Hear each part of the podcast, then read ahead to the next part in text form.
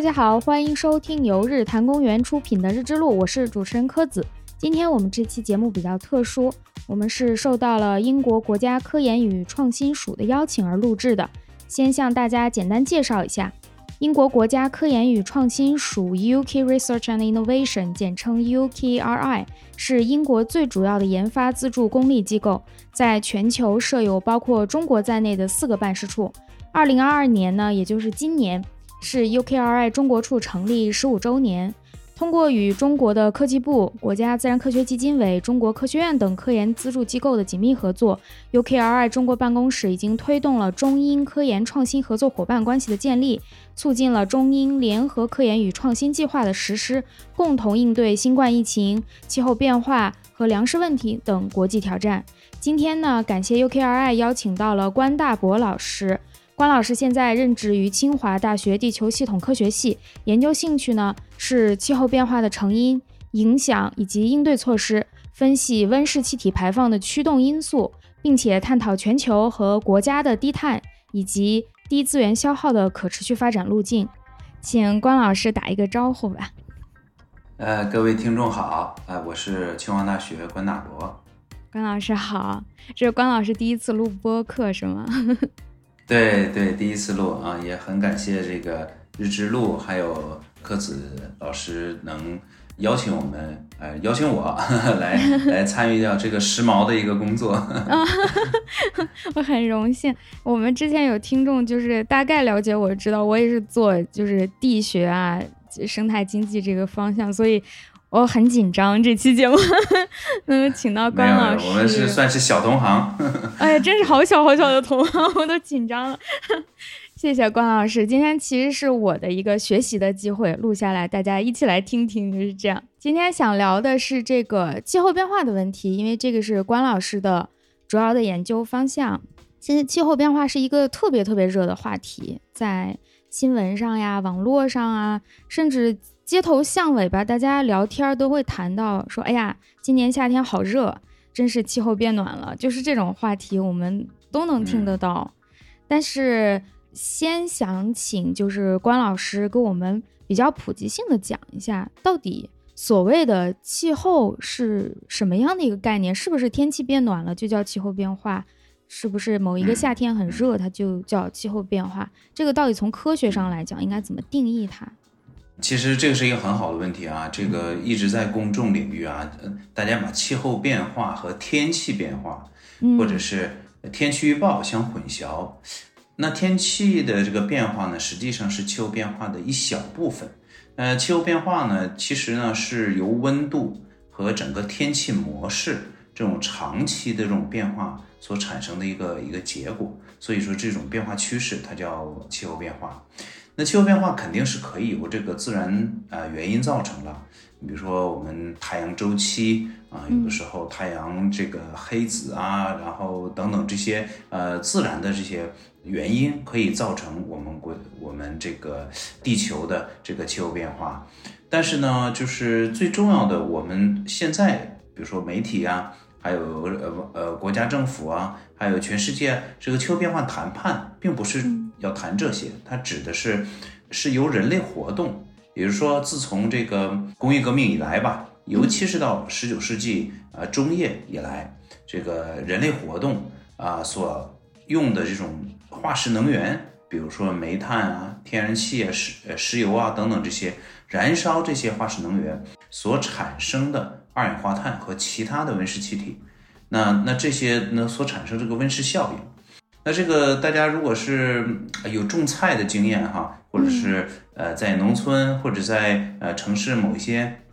自己有地的地方，就比如搭了一个塑料大棚，那实际上它会产生这个温室效应。那也就是比如说你用一个塑料大棚啊，更好的呢把这个菜更好的更快的成长。那其实呢就是这个呃二氧化碳也好，或者其他的温室气体也好，被排放到我们的大气当中，那它就被罩在。啊，我们这个整个这个地球，呃，就说这个大气层的这个上面像一个毯子一样啊，把整个咱地球给裹住。那这样的话呢，就产生了一种温室效应。那是这个的过程。那我们在这个太阳热量进来，它不能很好的散出去。那就整个我们这个球体吧，啊，这个温度不断的升高啊，是这么样一个一个过程啊。嗯，那就是大家听到温室效应，总有一个概念是觉得它是一件坏事儿。我们现在老是觉得说要解决它，这个应该怎么理解呢？在我们种菜的过程中，那我们人类呢可以用这个东西呢，让这个蔬菜呀或者是一些植物啊快速生长。但是对于整体的这个呃咱们呃地球上来讲，这个气候变化或者是个温室效应，它呢并不是很好的一件事。有时候短期呢感觉嗯挺好的，那这个长期和这种就是说多数的情况下，它是很不好的这种状况。你比如说好的这个原因呢，就是在想，你看我我本身是东北人，我哈尔滨人，那我们哈尔滨冬天非常冷啊，那非常非常冷的时候呢，这个是不是冬天就会暖和一点啊，就不会零下二十多度啊？会不会就是没有那么冷了？实际上不是的啊。这个主要的个温室气体呢，现在的科学家都在研究。那气候科学这一块呢，啊，我们可以实话实说，科学界呢还并没有百分之百的把大气的环流的过程啊、碳循环的过程等等这个天气模式的长期变化能精准的预测出来，目前还没有。那那我们根据这个历史的观测资料和仪器一呃，就是说现有的这个科学的这个证据呢，可以看出。温室效应就是在整个这个地球上的温室效应，它所产生的气候变化是极端性的，它不是均匀的，让你哎整个地球变暖，像像给地球加了一口锅底下啊，慢慢的你把这个整个这个地球这个水哈都给煮开了这个过程，它不是的，它是在不同的地方，就是说整体的平均温度是升高的，但是它在表现形式上。一定是气候异常和气候呃这种极端气候灾害的，也就是说，在我们哈尔滨呢，有可能在冬天的时候，它会越越来越冷，就非常的冷。那这个主要的原因是什么呢？那就是说，在其他的极热的地方，那呢它会有热的成分。那最重要的海洋是呃咱们绝大部分地球是被海洋所这个包围着啊覆盖着。那这个海洋的温度。可以基本上代表地球的平均温度。那如果海洋的温度上升的话，如果我们从局部的角度，大家就是仔细想这个事儿，那海洋它温度上升，它是不是得需要热量啊？简简单来讲说，它会吸走啊好多地方的一些热量，那会让一些陆地上的一些地方呢，它会这个就是变得极冷。那使得海洋的这块变热。那在一个极端的一个情况下呢，我们也不叫极端吧，就是一个通常的我们看到的是一个一个非常这个明显的变化，就是我们地球的两极，就北极也好，南极也好，它的冰川在融化。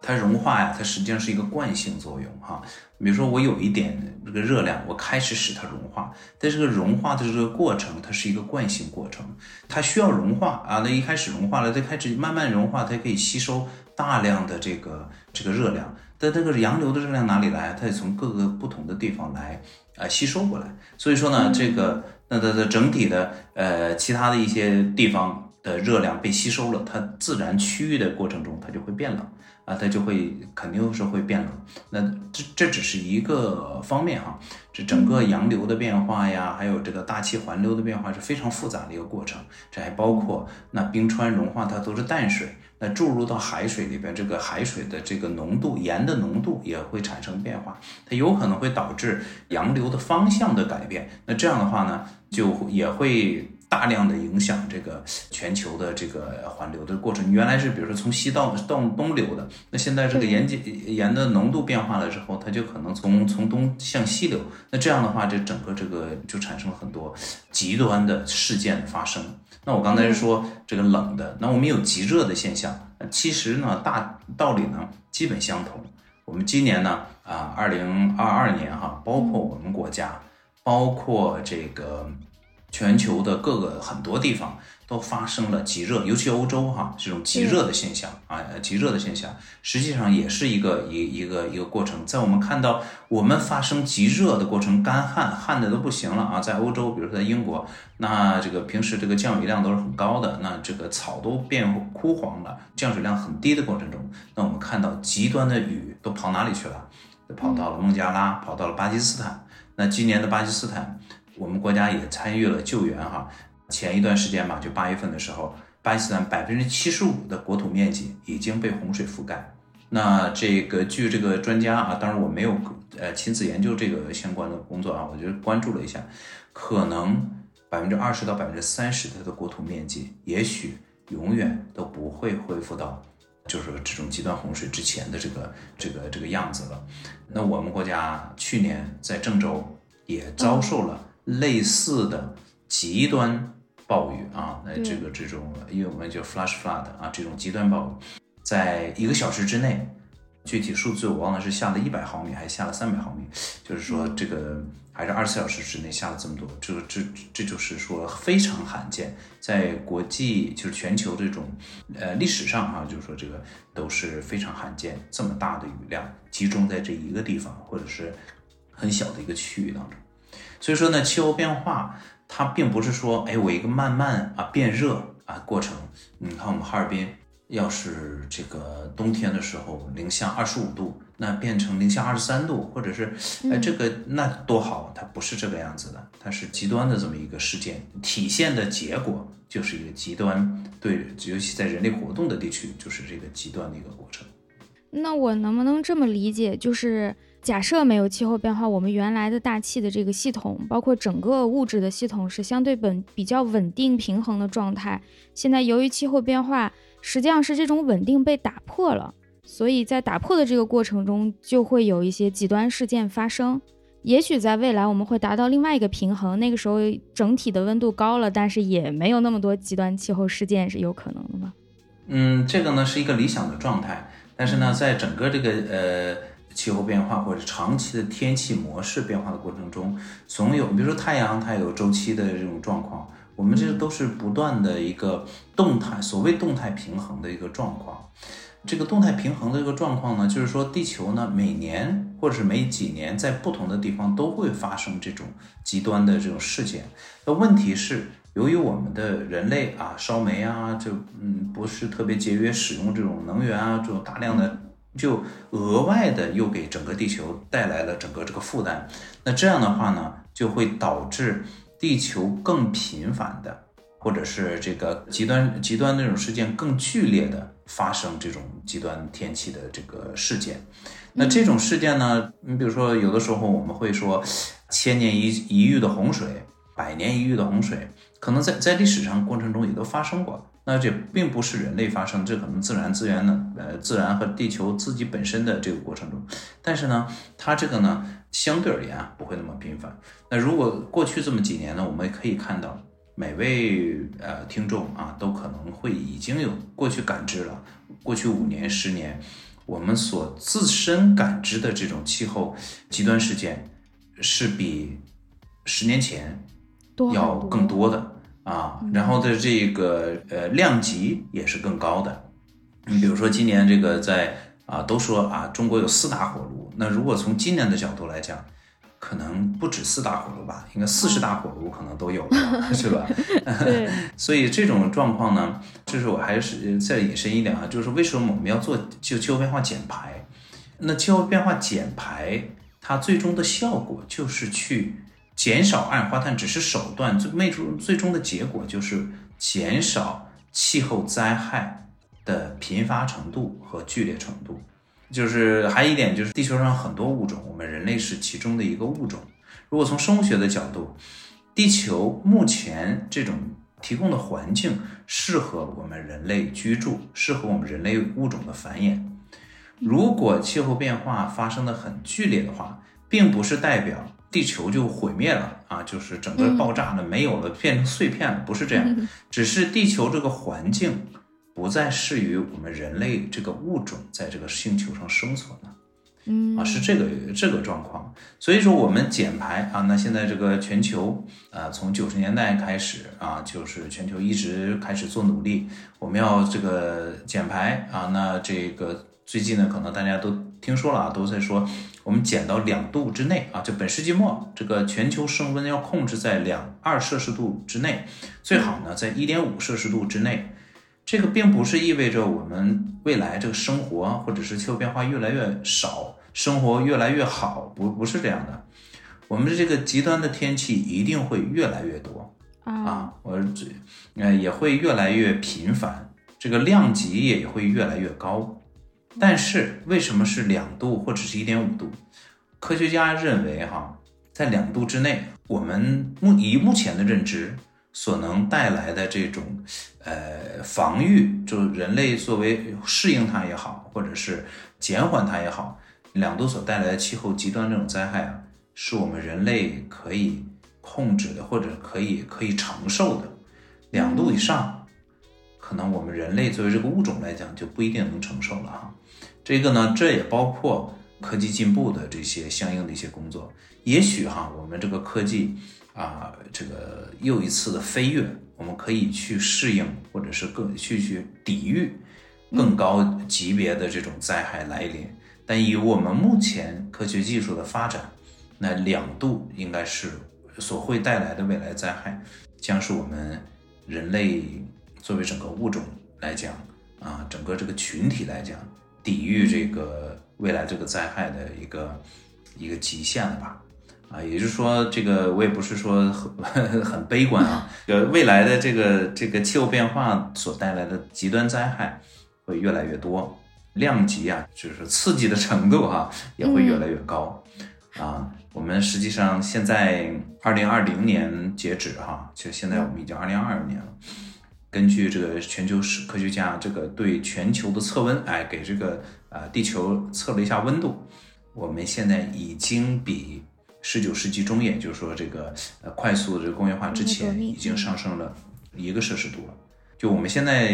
离两度目标，呃，也不或者两度极限。已经只剩一度了，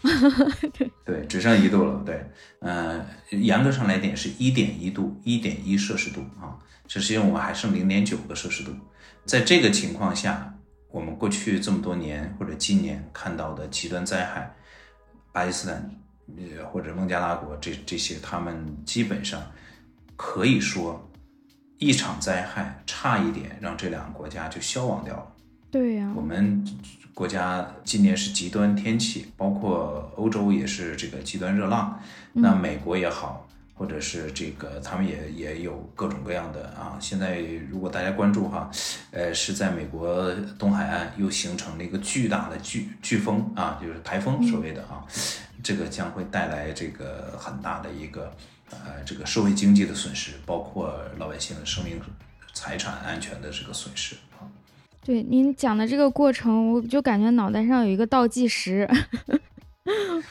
我以前也不太理解，觉得两度可能是说在两度之内我们就没什么问题了。我对可控的理解是比较客观呃乐观的，会觉得两度是一个适宜的情况。没想到是说，反正情况一定会越来越差。两度只是说我们还能承受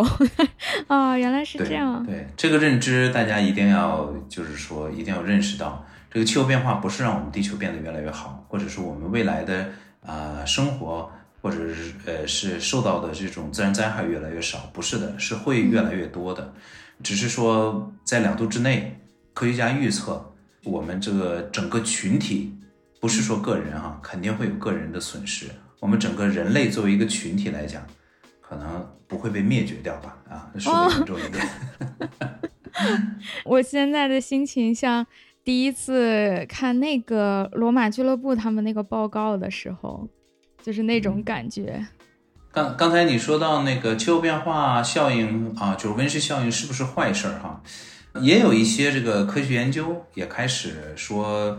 包括我们国家，我们实际上也能看到哈。呃，这个我们国家的黄河流域河套地区，尤其是这种就是黄土高原，我们所谓的真正的黄土高原这一块儿，因为我这个两年前嘛，疫情之前啊，三年前啊，去了一趟这个黄土高原，整个这个几个省，嗯，也不能说走遍了吧，但是看到我们的黄土高原跟过去真的不一样，有很多这个绿色啊，这个这个山坡上都是绿色的了，不再真正是黄土高原了。呃，这个呢，由我们国家这种啊植树造林的这个功功效在内。但我们的国家呢有很多学者哈，比如说在科学院的一些呃学者呢，都在呃密切的关注。那明显呢可以看到我们呃北方地区，尤其这个西北地区的降雨量最近几年是增加的。对，的确是啊。那这个呢，短期呢会这个会改善，的确改善那个当地的环境。那这个是好事儿吗？也算是一个好事儿。但是长期来讲，啊，科学家就是认为呢，就是说，尤其这种，呃，大量极端的这种降雨，它这个降雨量和土壤能承受的，就或者它的这个存在这个土壤里边那个这个水啊，它。不是说你下了多少，我都会存多少的。你要极端呃，在短时间下下下来，这个土壤是不会存很多的，哎，而且是这个副作用啊，这是比如说带来的这种啊泥石流啊，或者是这种呃水土流失，要远比这个就是干旱所就是说带来的这个呃灾害更大啊这一点。所以说呢，可能短期来讲，某些地方会受益，的确是啊会受益。但长期上来讲，绝大部分的这种地方吧，都会是体现在的就是它的这个极端天气的这么一个一个效应嘛。嗯，对对，您正好讲到这儿，我本来还想请教这个问题，因为我的研究区是在这个荒漠，就是西北干旱区这边，对，所以就是这几年调研，我们都观察到当地的居民他们也有实际的这种主观的感受，就是降雨量越来越多了。然后我去看一些文献。比较相对主流的一个解释就是说，由于变暖造成，因为那边的这个水源的补给主要是来自于冰川融水，所以会造成更多的融水。那么它短期内可能看到降水量变多了，好像大家气候变好了，居民是很开心的，他们种什么都比较好活了。但是长期来说，对，就是您说的，一是极端的问题，呃，造成这个水土流失更多；二是可能。提前的消耗掉了很多未来的水源，也是有可能的。对对，嗯，没错，对。所以这个这个东西，大家就是呃，的确，短时间之内啊，可以看到有一些地方可能会变好，但这这个真的是这个暂时的现象。绝大部分的这个时候，气候变化对于我们目前的人类生活啊的这个社会经济的这种。啊，这个搭配啊，或者是这种格局啊，都是会是一个很大的一个冲击。嗯嗯，是的。然后我还想请教您，就是看您的研究方向提到了这个气候变化的成因是一方面，有两点，一个是说它的影响，一个是应对措施。这个应对措施是指就是减排这方面是吗？那还有比方说适应。这个所谓的应对和适应，它们之间是一个什么样的关系呢？呃，就是说应对吧，应对它应该是包括两块儿啊。第一个是我们怎样尽量的去减少二氧化碳排放，从而达到减少这个气候灾害的这种频次的发生和这个极端性的这个这个发生哈。这是减排的角度。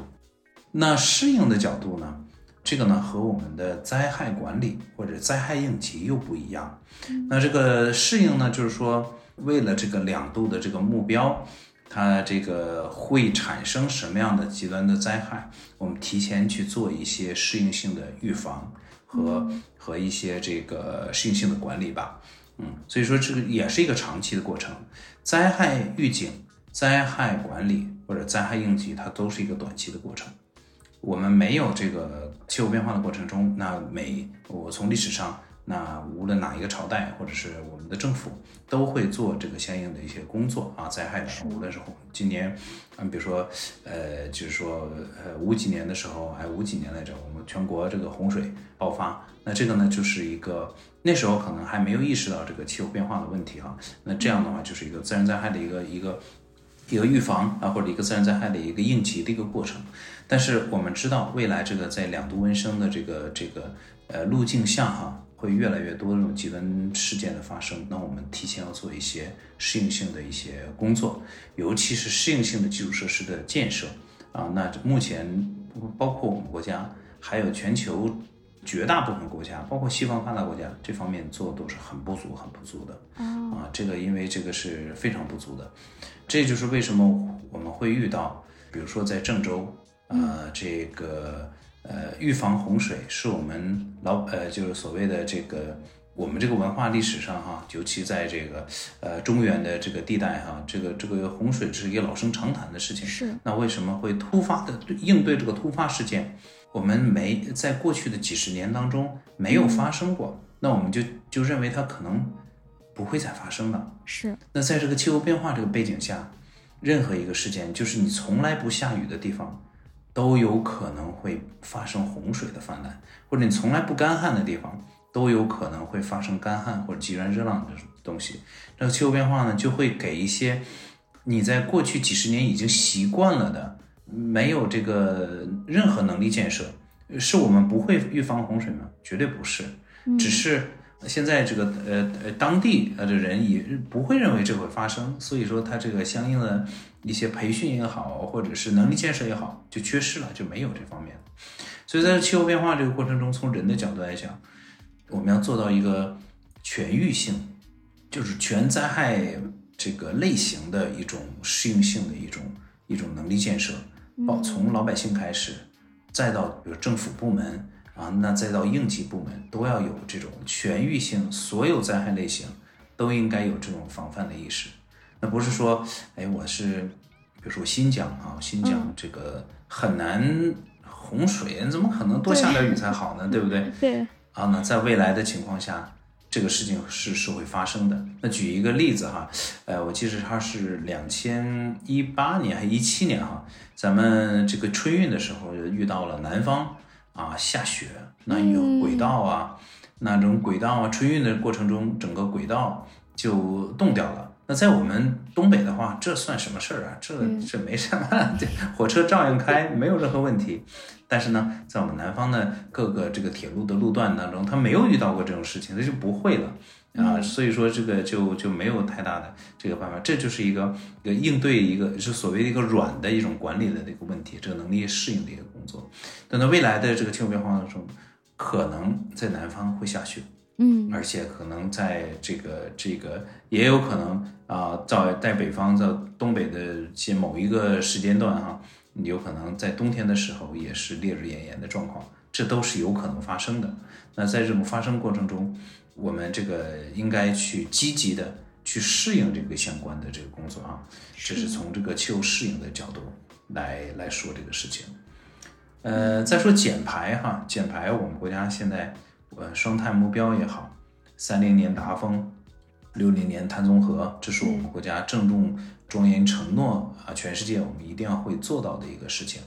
啊，在这个过程中，那我这个是为了是减少。这个未来的这个气候变化所带来的灾害所做的这个工作，所以呢，这个我们目前呢也做了很多努力哈，无论是啊我们国家，还有呃各地级市政府都在为双碳工作啊做出很多这个贡献。嗯，那减排呢，实际上这个我们现在所做的所有的努力，都是所谓的呃我们叫生产端的减排，也就是说，我们作为一个生产型大国，我们电厂怎么样去减排？我钢铁厂应该怎么样去减排？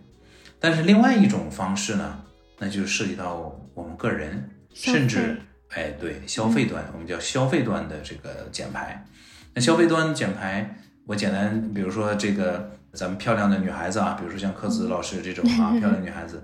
嗯，可能日常生活中，我猜测哈，说的不对，请见谅哈，有可能会存在一些呃，这个比如说这个快时尚啊，就是比较喜欢这种快时尚的一些啊东西哈。那这个快时尚就是一个很很重点的一个一个消费端的一个一个排放问题啊，浪费吧啊是，呃，那这个呢？嗯，也不能全怪我们这些年轻漂亮的女孩子哈，这个也是这个商家为了追求利润啊所采用的一种营销手段，呃，多卖货嘛，对吧？但就没有去顾及呃相应的一些相应所在带来的浪费，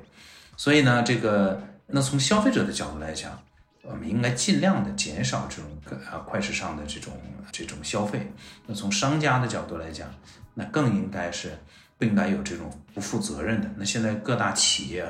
我们国家的全世界各大企业都在倡导这个，你比如说这个这个社会责任啊，或者减排责任，那最终最叫 ESG 哈，现在这种呃责任啊呃，那这个呢，目前还都停留在倡导阶段，还不是一个必要的。世界上没有一个政策或者要求哪一个呃这个公司或者哪一个企业啊，我必须对我的 ESG 进行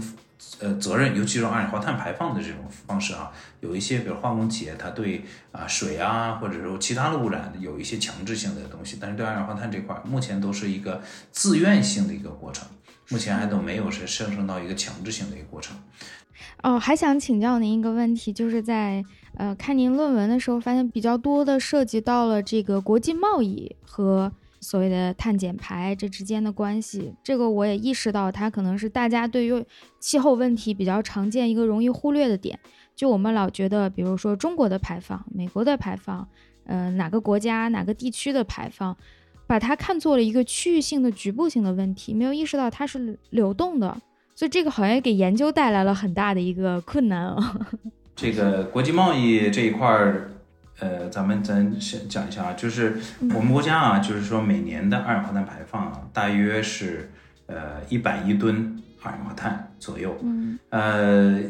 在二零一七年之前，我们每年大约有。四分之一到三分之一左右的二氧化碳是为了西方消费者哈的消费所所产生的啊，为生产出口产品所造所产生的。嗯，那这个西方消费者的这种这种生活方式，呃，他的这种巨型的这种浪费的这种生活方式，也是呃这种驱动全球二氧化碳排放升高的一个主要的一个因素。那呃，因为他们自己啊消费啊浪费，而且呢，就是我们呃发达发展中国家的一些消费者，包括我们国家，哎，包括印度啊，包括各个各国家，他们的咱们这些消费者呢，都相对比较向往 这个西方的这种呃消费方式。所以说呢，全球呢有一个这么一个 index 一个指标吧，就是叫生态足迹这么一个指标。其实我们现在全球人口大约八十亿。那如果是全球人口每个人都像美国人这么消费的话，那我们这个资源就全球这整个的资源需要大约七到八个地球的资源这么多，才能满足全球现在七八七八十亿人口的这种西化的这种生活方式。呃，如果是按照欧洲，欧洲稍微好一点，欧洲人均的哈这种消费方式的话，那我们至少要需要四到五个地球这么个资源来满足这个。这个这个消费方式，那很不幸的是哈，就是说我们国家的消费者哈，大量的都是朝这种西化的方式，很多这个城市的中产阶级吧，呃，就是说也是要住豪宅，哎，说说大房子吧，啊，开这种啊四乘四的这种这种车啊，就是好排油量比较大的这种车啊，这种这种方式，所以说呢，这个就是说在在西方呢也是。一半呢是，就是说，对于我们国家来讲，我们的减排就气候变化减排有要两手都要抓，两手都要硬这这种方式。第一个呢，是从我们的这个生产端，我们用一些低碳的技术，那我们怎么样炼钢或者是发电啊更清洁化啊，用更多的这个可再生能源。那有一些煤电厂。啊，没有办法短时间之内改成这种，就是说，就是说啊，淘汰啊，或者是呃怎么样的，用一些低碳或脱碳的技术，比如说有个技术叫叫碳捕捉储存技术啊，就是 carbon capture storage，就从那个大烟，简单上来讲，大烟筒里边我放一个装置，然后我把你的这个烟气啊都过滤一下。你无害的东西都都都排出去，那有害的，所以也不叫有害的吧，就二氧化碳，我都存留在一个地方，我把它液压化，我把它埋藏在埋存埋埋埋起来啊，这叫简单来讲啊，这叫啊二氧化碳 捕捉与储存技术。那这种生产端的脱碳技术，那这个呢是是一块儿。那另外呢，就是要从这个消费端的这个角度来进行。那很大的一块就是我们的年轻一代啊，就包括我自本身在内。尽量的从消费端去减少这个二氧化碳的这个排放，啊，不能是这个就是学习这也不叫学习，就是说向着这个欧化的或者西化的这种这个消费方式，啊，比如说快时尚啊，啊，或大量的这种外卖产品啊，大量的浪费来来进行，呃，来来来来做这些事情，呃，有的科学家统计哈，就说如果我们呃全世界的人。尤其是西方人，包括我们中国，如果是把我们的食品浪费呃，就是完全的，就是避免掉的话，我们将基本上这个呃气候变化减排这个事业，呃，基本就实现一半了啊，就是单独这一个行业里边。那您说这个过程，我就感觉到像我们有这么大量碳排放是由于外贸存在的，对外的销售，那么也就是实际上我们替他们承担了很多的这个碳排放。是的。那这个销售是不受我们控制的，或者说我们其实是有动力卖更多的东西，赚更多的这个对外的钱。那这好像就是不是太公平吧？就是环境我们来承担了，然后消费品他们消费了，嗯。这个是实际上涉及到一个，呃，你说的非常对啊，叫公平性的问题。呃，公平性的这个问题呢，就是公说公有理，婆说婆有理。但是很不幸的时候呢。就是气候变化这个事情，这个是个全人类的问题，但是涉及到气候变化谈判和气候变化谈判标准，或者这个碳排放核算的这个方式和这个这个制定这个规则，在九十年代的时候是由发达国家制定的，我们国家只是跟随。到目前为止，我们国家在气候变化谈判标准上没有任何发言权，因为从九九零年开始。呃，这个全国全球签署这个协议，尤其在一九九二年在巴西的里约这个签署的这种气候变化公约，那确认了二氧化碳是怎么样核，就是排放是怎么核算的，这个我们叫生产端碳排放核算啊，就是或者是叫领土范围内啊，实际上标准的称呼这是领土范围内的碳排放，也就是说，呃，美国的工厂。美国的烟筒在你美国的国境之内，这就是美国的碳排放。中国的烟筒啊，中国的这个钢厂，你大烟筒，这个你在中国的领土范围内，这就是中国碳排放。那这个是这个这个是这个这个核算这个标准。然后呢，根据这个成立了。呃，就是跟呃，就是当然了，联合国成立了这个气候变呃气候变化框架公约组织，那就是现在的 IPCC 啊。然后呢，在 IPCC 下发布了各种指南，那其中的碳排放核算就是呃这个指南就是呃现在又搞了两版了哈，呃两个主要的版本。那第一个呢就是呃九六年发布的，那二二零零六年又更新了一版，但是这个版本都是。从这个生产端，就是刚才我说的领土范围内，这个来来来做的这个事情。自两千年吧，两千年左右的时候，越来越多的这个气候学家，尤其社会经济学家，开始加入到气候变化的这个这个这个领域研究当中，就开始对公平性提出一些挑战。一开始呢，都是在说，呃，哎，你看你美国的人均碳排放，比我们这个中国或者印度的人均排放高好多倍。五到八倍，那比印度的高十倍左右。你这个是不是得这个，是不是应该承担更多的这个责任啊？嗯。后来呢，就是也会有人说，那个，尤其发展国家也会觉得，哎，是我们这个第一，但是我们现在还需要发展空间。那美国说是好，你我们是要减排，但你不能再排放了，因为你们也这个咱都够高的了，不能再排放了。那后来就说，那这个。历史上，你看，你都完成工业化了，我还没有完成工业化。你从公平性的角度来讲，你是不是应该看历史责任啊？对，啊，大家也都在在说这个事情。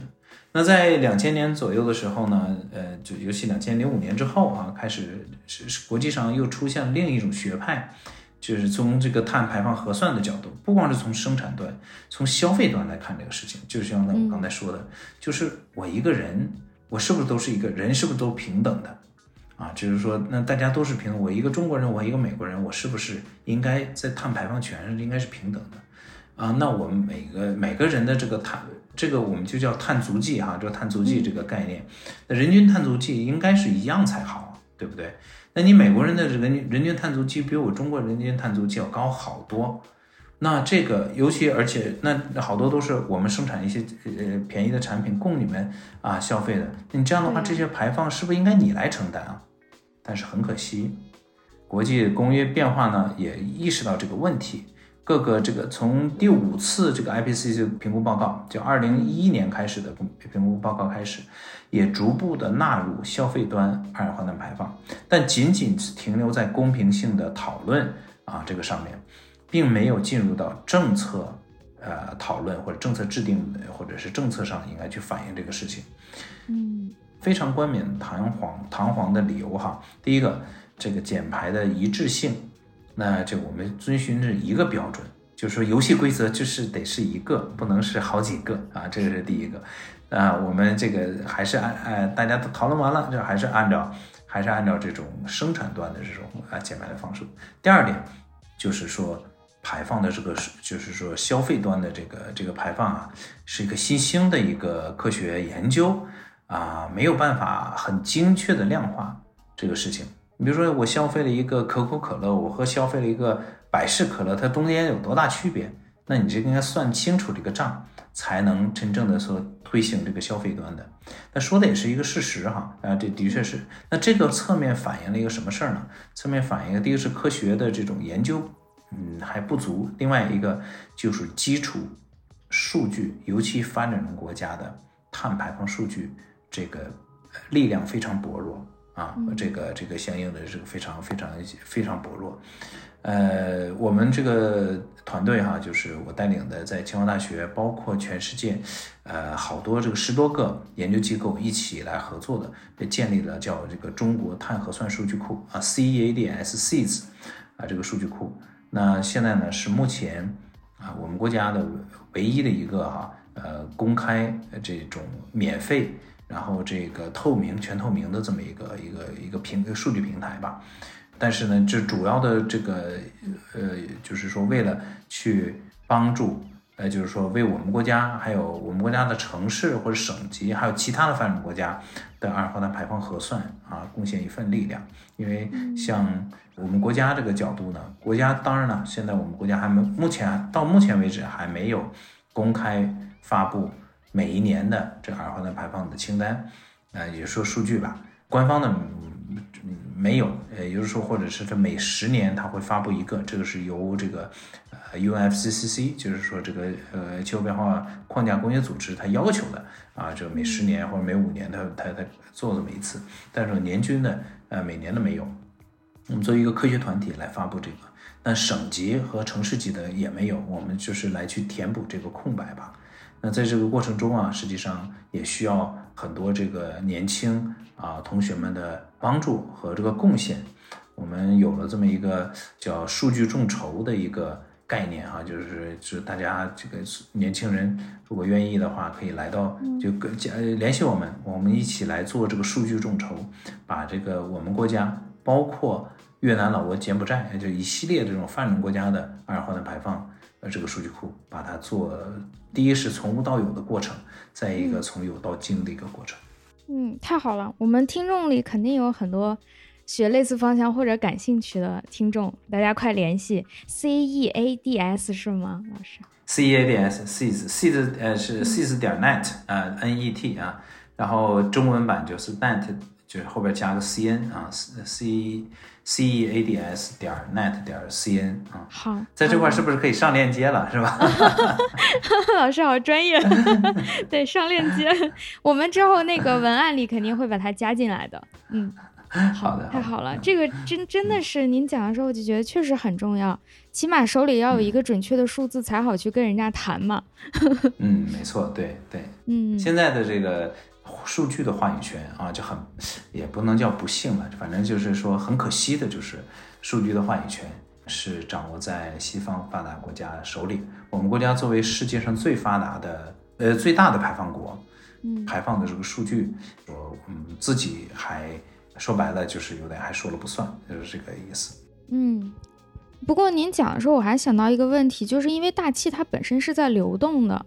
就算美国人。想啊，那我把这种有污染的、有大量排放的这个工业，我都挪到其他国家去，哪怕挪到中国，他觉得离他已经很远了。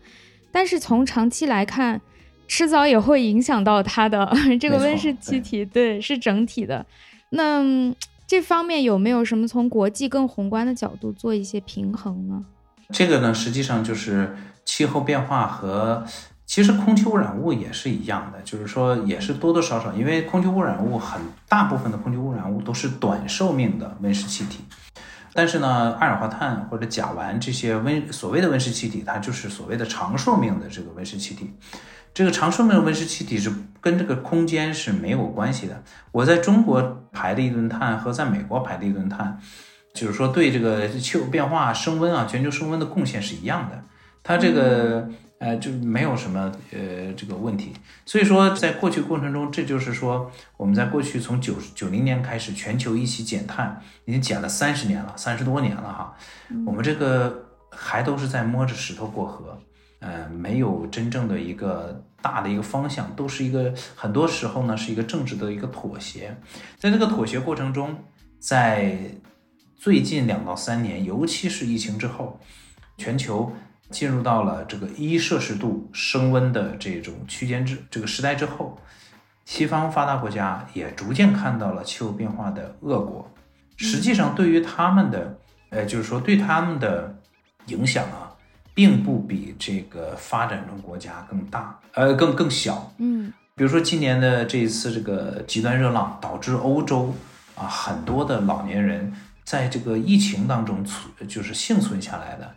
但是没有躲躲过这个高温热浪的东西。那这个我对英国比较熟悉呢，英国呢从来不会想到英国会是一个会产生极端高温的事件，所以百分之九十九的。英国的建筑是没有空调的，偶尔有空调呢，就是办公室、办公的地方或者是一些啊一些商场啊等等才会有。那今年伦敦，呃，包括伦敦周边啊，牛津、剑桥啊，什么呃，这个一些一些，包括曼彻斯特那种大型的城市，它的那个七月份到八月份的这个平均气温都达到四十多度，这个在英国是不可以想象的。那英国曾历史上曾经最热，也不叫曾经，就是英国人耐热的程度仅限到二十五度，二十五度以后就要死人了啊！就二十五摄氏度就要死人了。那今年就会达到四十多度，所以说很多的老人、小孩儿，包括青壮年啊，所由于极端高温所产生的心脏病，就引诱发的心脏病、脑出血等等这些一系列这个心血管疾病，今年是非常多的。而且这个死就是死亡的人数是是非是远远高于往年的，呃，那对于美国来讲，我们可以看到过去几年，美国这个天所谓的天灾嘛，实际上就是气候变化所带来的极端天气。它东边啊，就是纽约呀，包括这个德州啊，东边啊，东海岸就不停的有飓风。那这个飓风呢，原来呢都是说每隔几年来一次。那最近几年我们看都是组团来啊，两个礼拜来三个啊，或者再不就是这个超超巨型的这个这个台风这个飓风，然后呢，从这个这边是刮飓风，然后冬天下大雪，然后这种雪灾啊等等，到西边呢就是加州这边呢就是森林野火野火的这种所带来的就是太太热了，然后之后这个很多时候呢就是就自燃了，这个森林就自燃了。那二零二一九年、二零二零年，这个美国的这种这个加州的野火，那那覆盖的面积是非常大，所产生的一系列的，无论是空气污染也好，或者是啊各种这种呃效应也好，都是非常就是自自生态对生态的破坏，对社会经济的破坏，这是非常大的。嗯，那这个就涉及到了一个很重要的一个问题：当一个地区受灾了，包括我们国家哈，就是一个地区受灾了。它实际上对很多地区都会有这种涟漪效应，或者是叫蝴蝶效应吧。一个地方它受到了一个地方但它的生产啊，这个生活都停滞了啊，又包括这次疫情，我们看的比较比较清楚。那全球的产业链、供应链都会受到这个一定的这个这个影响。那对于呃，所谓的物价也好，或者是这个这个老百姓的保障也好，都会受到很多的一个影响。所以说，这个就是这个气候灾害所引起的这些产业链上的一个影响也是非常巨大的。那当然，减排来讲也是也同样一个道理。我在这个里边，如果美国人每天少喝一杯咖啡啊，那每周少吃一顿汉堡的话，那对全球的这个产业链的这个排放的影响是非常非常大的啊。嗯。对您讲的过程，我就感觉到我们最开始讲的这个气候变化变暖的这个过程，它是对生态系统的这个复杂系系统的影响，可能从一个温度的变化导致洋流的变化，导导致这个大气环流的变化，影响到降水等等等等。现在感觉到，其实人类的这个社会经济也是这个大系统当中的一部分。可能一个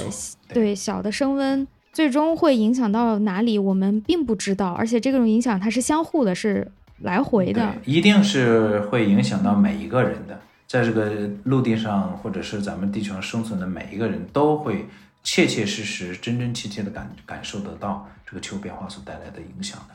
那很好的一件事就是说，在五年前吧，我们在讲这个这个气候变化的时候，大家你比如进行一些采访的话，那个路边哦，那就是天气的变化哦，那今年就是。一个一个特殊的年份，就尤其特别热或者雨水特别多等等这种。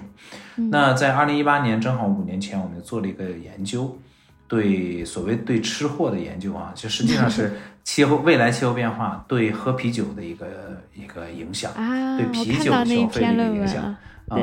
这个对咱们中国呃绝大部分地区的。老百姓可能呃影影响不大，但是对西方，包括我们东北啊，就中国东北的这种，像我们哈尔滨喝啤酒的文化比较比较深，所以这个影响还是比较大的。所以这个会切切实实的告诉你，啤酒，你比如说你在超市买一瓶啤酒，那可能现在大约在五块钱左右，如果是到未来如果极端经济的话，应该在十块到十五块左右，大致就是这么一个概念，嗯。嗯，我看到您说的那个，就是因为干旱高热影响，所以就是大麦它会减产，是这样的。对，就是我们利用大麦，大麦是这个啤酒的一个主要的一个酿造的一个原料啊。这个呢，那大大麦如果是减产的话，那大麦呢是一个很有意思的一个植物啊，它这个主要生活在低。呃，就高纬度，所谓就是低温的一些一些地方啊，比如说呃俄罗斯啊，或者是这个中亚呀，还有一些一些，当然包括那个美国一些一些高呃一些这个高纬度的一些一些稍较较冷一点点的一个地方，它一个喜冷的一个一个植物哈。呃，这个这个全球的产区并不是特别多，包括加拿大也是非常好质量的，尤其酿酿酒哈，酿啤酒的这种大麦，它要求高品质的。啊，它不能是，因为全球的这个大麦产量也比较多，但是百分之七十以上都用在这个饲料，哎，比如说喂猪，或者是这个这个 这个相应的这个饲料的一个产品，只有最好的那一小部分才用来酿酒，那这满足我们全球的，尤其欧洲和美国的啤酒的消费的一个影响啊。嗯，这个，但是呢，如果这个减产的话，尤其高质量的这种大麦这种减产的话。对于整个这个啤酒生产的产业链会有很大的一个影响，对于传播到消费者，那肯定是消费者买单。那要么我们就不喝酒了，要么我就用更高的价格来购买这个啤酒。嗯，那可不可以理解为就是啤酒它只是一个代表，类似于啤酒这样的对类似的这种非我们必要的食品消费品，那可能在以后都会涨价。我们给它起了一个名字哈，就英文叫 luxury essentials，那可以翻译成中文，我们叫这个，就是什么奢侈的必要性消费，类似于这种啊，就是说你，嗯，可能人呃，就是说为了满足我们日常呃这个生命体征的这种存在的话，你只吃大米白面或者面包就可以了啊，但是呢，我们可能。如果天天吃面包或者天天吃大米的话，没有其他任何副食品的话，可能也受不了啊。那对于蔬菜水果，包括一些我们叫 luxury essentials，哎，就是这个奢侈性的必要性消费，包括巧克力呀，包括咖啡呀，啊，那你们女孩子爱喝的奶茶呀，嗯，那价格可能就，呃，具体卖多少钱我现在不知道啊，二十块钱、十五块钱，可能到时候得翻翻翻倍吧，啊，大致是。嗯，那这个成本最终是要所有人都来承担的。那肯定的呀，是的呀，对呀。嗯，是是是，就确实感觉到，哎呀，首先这是一个有一点悲观的结果，就是我们已知这个环境问题、气候变化问题肯定是会越来越糟的。我们所做的只是让它慢一点，我们减缓啊，对对对，啊，减缓一下，然后可控制一下，尽量的少让大家付出代价。啊，这个代价是一定会付出的，只是就是尽量的少付出代价。气候变化一定对于我们的人民生活生产一定是一个外部很强的一个外部冲击，这个冲击绝大部分是情况都是负面的。呃，所以呢，就是说在这里边也也告诉大家，我们只是一个一个一个减缓的过程，但是绝对不能摆烂。摆烂的话，那我们就这个呃，就是说，呃，那我们人类那如果是摆烂的话，那我们就是走极端的话，就是说我们人类作为这个物种，到底是不是应该再迁徙到另外一个星球上的一个问题了？哦，这是另一个思路了。应该有这种嗯仿真模型吧？就是万一我们真的彻底摆烂，就以现在这个状况持续，呃，大概大概能持续多少年呢？如果按照我们这个速度，呃，这个如果不做任何减排措施的话，现在的仿真模型是到二幺零零，就未来八十年之后吧，嗯，左右的时候，我们的这个。气球，呃，气球，呃，地球的这个升温将会达到五到七摄氏度，这个是最保守的估计啊，五到七摄氏度。五到七摄氏度是个什么概念呢？五到七摄氏度，单纯从陆地面积来讲，全球的陆地面积基本上减少三分之一左右。那对于我们国家来讲，沿海的地方，包括上海啊，就是一切沿海的地方，应该我们在哪里呢？就是江西。或者是湖南应该是沿海的地方了，到时候，嗯，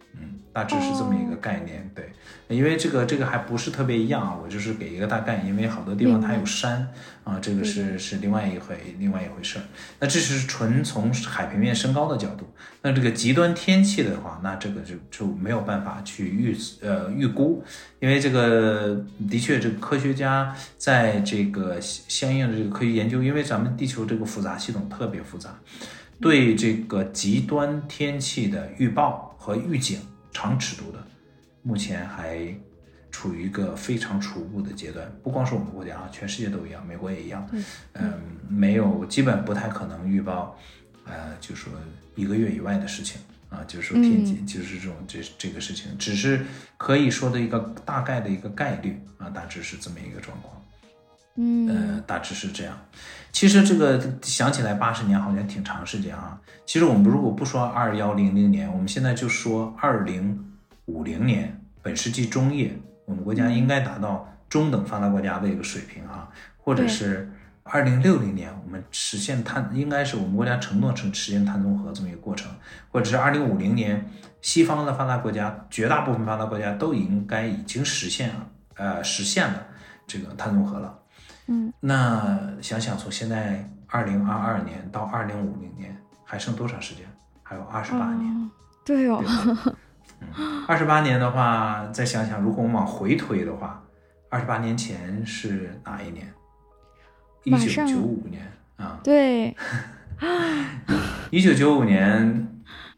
对于我这个岁数的人，基本就像在昨天一样。哦，这么想是很快。如果大家去想一下这个事情的话，其实上没有多久啊，也就是你，因为好多，你如果是二十八年之前，我们呃现在的这个大部分的呃很很多的博士生或者硕士研究生刚毕业的，也是二十八岁，也就是你出生的那一两年左右。嗯啊，所以呢，就是在你有记忆的过程中。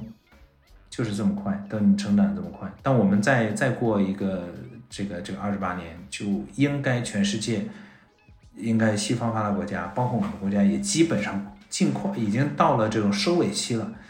就是对于碳中和，也就是最后一公里的一个工作了，绝大部分这个减排已经做做的解做到了。嗯，如果做不到的话，啊，真的啊，如果真的做不到的话，呃，全球的话，那我们可能。也许在本世，在未来的呃五年到十年之内，可能全球要想，如果我们做不到的话，可能是要做由气候变化减排向气候变化适应大幅转变的一个过程。就既然我们减不了，那我们就要去去适应它，预防它，那就应该，因为这个各个国家，尤其咱们现在经济又不太好哈。这个各国家的无论是财政、物力资源都是有限的，嗯嗯，花多大的力气来做减排，又有多大的力气去做适应，这里边有没有一定的 balance，就是一种平衡？对，那最后这个需要做决策了，包括我们个人也是需要做决策的。我们是迁到更高一点的地方去住，嗯，还是还是怎么样？这如果我们没有办法减排的话，那也就是说，对这个气候变化这个适应性，是不是应该多花一些努力来做这个事情？那这个决策，大家现在有没有人去研究，我们什么时间点就该做这个决策的转换了？目前还没有，因为大家都还抱着很乐观的这个积极的心态。如果一旦悲像我这种说的悲观，所谓的悲观情绪，我也不叫悲观情绪吧，就是说这个，呃，我不是对这个两度目标悲观啊，我只是说这个气候变化会对这个带来的气候灾害会越来越严重，这个是一定的啊。呃，但是呢，全球呢还不想放弃对减排的努力。如果说我们全球大量的这个工作呢全向适应性转变的话，那减排一定会受到限制的，就是说它一定是受到资源限制的。我们希望还能该看到，嗯，未来的这个，呃，这个减排的效果是好的，呃，是还能保持让让我们的这个升温的路径保持在两二摄氏度，甚至一点五摄氏度之下啊啊，现在是这么样一个一个一个状况。啊，全球的这么一个做一个共同一个，因为这个气候变化绝对是这个全球共同啊，但具有区别的一个责任啊，那是我共同努力的目标，但是这个责任分担应该是呃是有区别的。那发达国家应该就是负起责任来承担更多的，无论是从生产端减排还是从消费端减排，都应该有承担更多的这种。这种工作吧，对，是的，是的。哎，您讲完之后，我本来打算今天录音完点一杯奶茶，我现在已经不敢点了，就省省吧，喝点水。奶茶这个东西，反正呃也不用我说哈，很多营养学家也会说，没有什么太大的这个 营养，然后这个对环境的效应也不是特别好，然后它用的一些原材料，呃。也不是说多么高大上啊，就或者是高质量的，都应该是相对比较低质量的东西。它带来一种心理的快乐。的确是，嗯嗯。那除了就是像呃以奶茶为例吧的一类这个产品，我们尽量的减少它的消费。作为普通人来说，因为我我觉得啊，从我的想象来说，现在达成的减排的这个成果，更多的是由生产端的这种。大企业呀，嗯，这样发电这种大量的消耗的这个这一端，他们来完成的。可是我们个人，我们能做到什么呢？既然最终要影响到我们每个人，我们就应该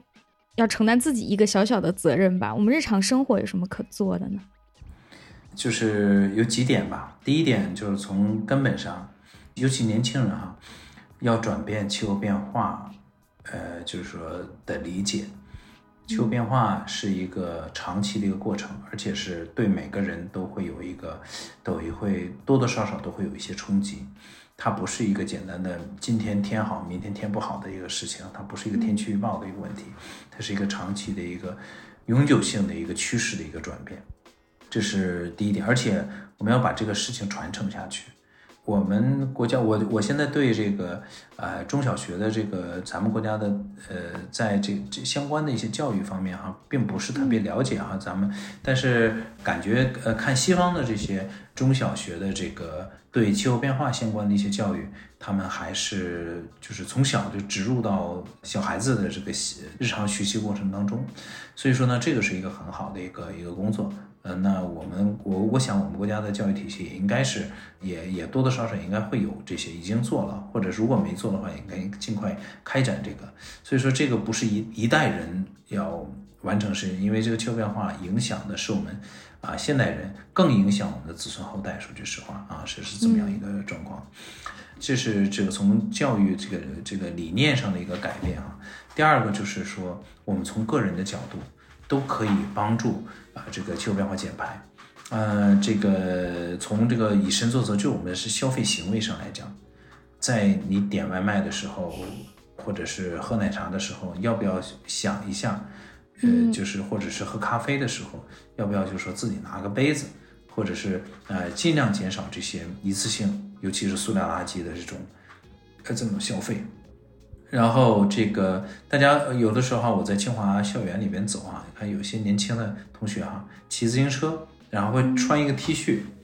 啊，一般是黑色的，写低碳生活啊几个字啊，嗯，对，呃，低碳生活几个字。那我曾经问过一些，包括我自己的博士生哈、研究生什么，我说你们理解什么是低碳生活吗？啊，那骑车嘛，我这这这啊，你看我就很低碳，我成天走路。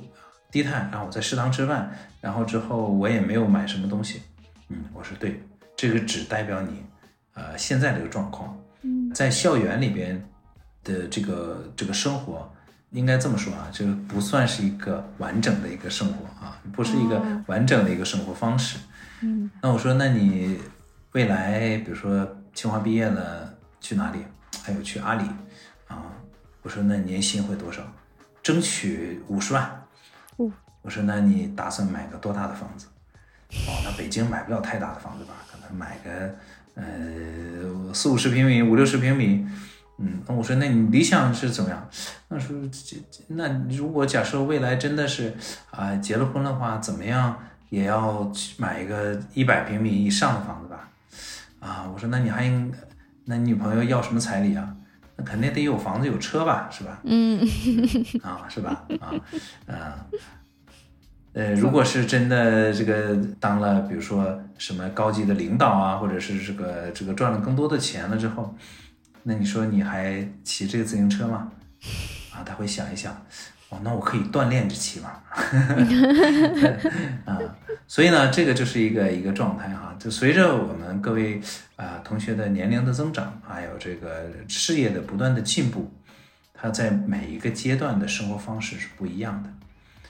那如果是当了一个，比如说啊阿里的总裁，或者是副总裁，或者说我们现在看啊马化腾马马云，如果是从公众上出来，他会穿一个黑靴黑色 T 恤衫，写上“低碳生活”几个字吗？应该不会吧，因为他根本不低碳，出行都坐私人飞机嘛，对吧？对哦，是吧？所以这就是一个一个问题。当学生的时候可以很低碳，但是你未来的生活怎么样能保持这个低碳下去？这是一个一个问题，嗯嗯，所以就低碳不光是说在穷的时候，在没选择的时候低碳，应该是在有选择的时候仍然去低碳。没错，对的，对的，对对，这个要求蛮高的，我在反省自己了，已经。是的啊，这不是对我们目前的生活，尤其是生活在大学，因为咱们听众可能有很多大学生哈，或者是个硕士生，你们吃食堂，这并不低碳啊。啊，这只是你没有办法、没有条件展示你的厨艺，或者你根本不会做饭的一个一个无奈的一个选择啊，或者是它便宜的一个选择，没有办法去到这个啊这个高级酒店吃那种饕餮大餐是吧？啊，这是一个呃 不得已的一个选择，可能这个出发点并没有完全从低碳的角度来做这个事情。嗯，记住了，以后就是在有选择的时候也尽量的低碳。没错，这个这个就是最重要的，就是当你有选择的时候，你怎么样选择，这才是真正的低碳行为，不是说你没选择的时候啊。我们这个印度人，他的人均碳排放只有一点三，哎，就是碳足迹只有不到两吨每年，就是一点一点五左右吧，吨每年。我们的中国的基本达到了六吨左右了啊，人均啊啊，这个。美国是二十，这个我们还离着它还远着呢。啊，这个中国城市人口基本达到了十一吨，十吨到十一吨每每人，基本上和欧洲的平均水平基本差不多了。中国的城市平均的哈，嗯这是这样。那但是印度人只有两吨，不是他不想是这个哈，就开豪车、开豪车、住大房子。对，不是这样，不是因为通过低碳的角度来看的，呃，做选择的这个事情。嗯，从这个角度，其实我也有一点理解前面那些比较宏大的叙事里，国家的选择，一些大企业的选择，其实跟我们每个人的选择出发点有点类似。当当你面前放着更豪华的生活，是很难拒绝的。的确是，嗯，对对。好，谢谢关老师，今天聊得好开心，我真的学到了很多。今天我们主要就是聊了，呃，这个气候变化的这个议题下的一些问题，尤其请关老师给我们讲了从最基础的一些比较科普的背景知识，到关老师自己的研究，最后就是落脚到我们每一个普通人吧。我们在这个大的听起来很严肃啊、很很宏大、很宏观的一些问题里，其实我们每个人都有自己的角色、自己的事情可以去做。所以，谢谢关老师。希望有机会能请您再来，好吗？好，有机会也会再来。嗯，有机会看看换一个其他话题也可以。谢谢这个柯子老师的这个邀请啊，也感谢这个咱们这个播播客的这个平台啊。呃，希望更多的年轻人哈能加入到这个气候变化减排的这个行业来，真正的从内心的当中。啊，去有选择的时候做出这种低碳或者零碳的选择啊。好，谢谢关老师，那我们这期节目就到这里了，谢谢。好，谢谢大家。好，好，再见。好，再见。对。